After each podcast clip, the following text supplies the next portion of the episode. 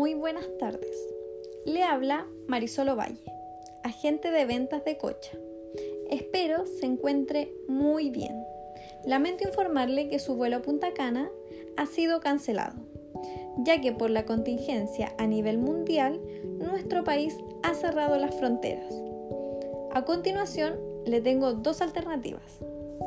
La primera es cambiar la fecha del viaje para los próximos 12 meses.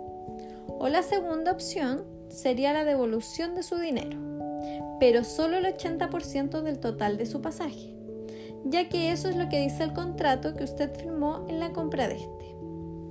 Este pago sería de dos veces. El primero, 15 días hábiles desde que inicia su proceso de devolución. Y el segundo sería 30 días hábiles después de este. Cuando tenga alguna respuesta, espero se dirija a alguna de nuestras sucursales o pueda comunicarse con nosotros vía correo electrónico o teléfono.